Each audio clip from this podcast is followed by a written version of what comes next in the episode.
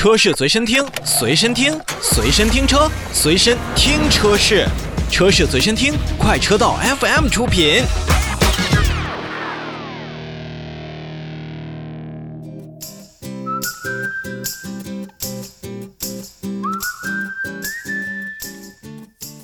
随着电动车的发展呢，国际的很多的企业也都开始致力于像电池的制造啊、电机的制造等等这样的业务。这不，全球最大的柴油机发动工厂转而生产电机，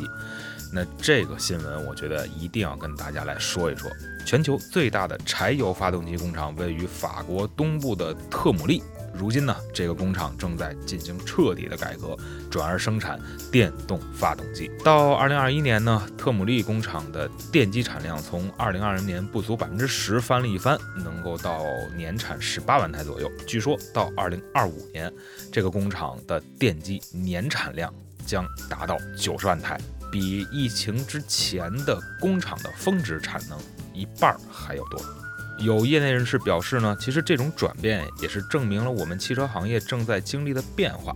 因为从二零一五年爆发的柴油门来看呢，柴油汽车的需求量也是大幅下降了。而欧盟出台的更加严厉的新法规，也促使更多的车企去生产出来更多的电动车型。因此，消费者对于电动汽车水平需求仍不固定的情况下，像大众啊、日产啊等汽车制造商也纷纷去放弃了柴油车，去增加自己电动车的产能。而特姆利工厂的发言人也表示，今年将会是非常关键的一年，这也是向电动汽车世界首次真正的。转型，而特姆利工厂的三千名员工以及更为广泛的汽车行业来说，可能情况更为复杂。我们都知道，电动马达所需的零部件呢，通常只有传统内燃机的五分之一。这些零件的减少，也都给工作岗位带来了威胁。确实，工作岗位有可能减少的风险。那么，在欧洲呢，从柴油车转向电动汽车的趋势特别明显。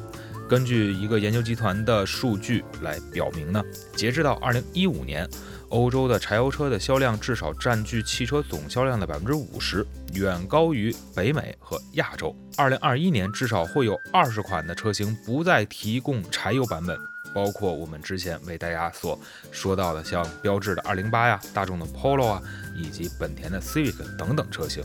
那么，在二零二一年，或许将是欧洲消费者弃用柴油车前所未有的一年。与此同时呢，一大批的新型电动汽车也将进行亮相。英国市场在今年会推出二十九款全新的纯电动和七款插电式的混合动力车型，但新款的内燃机车型只有二十六款，其中只有十四款将搭载柴油发动机。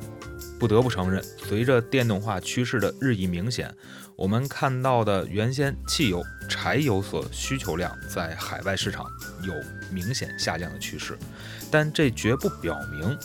电动化一定会替代内燃机。至少从未来十个年头当中，我们还是有希望能够看到更好的内燃机版本的车型推出在我们面前。同时，也希望这些生产电动车型的厂家们能够真正做到。电动车和燃油车一样好开好用。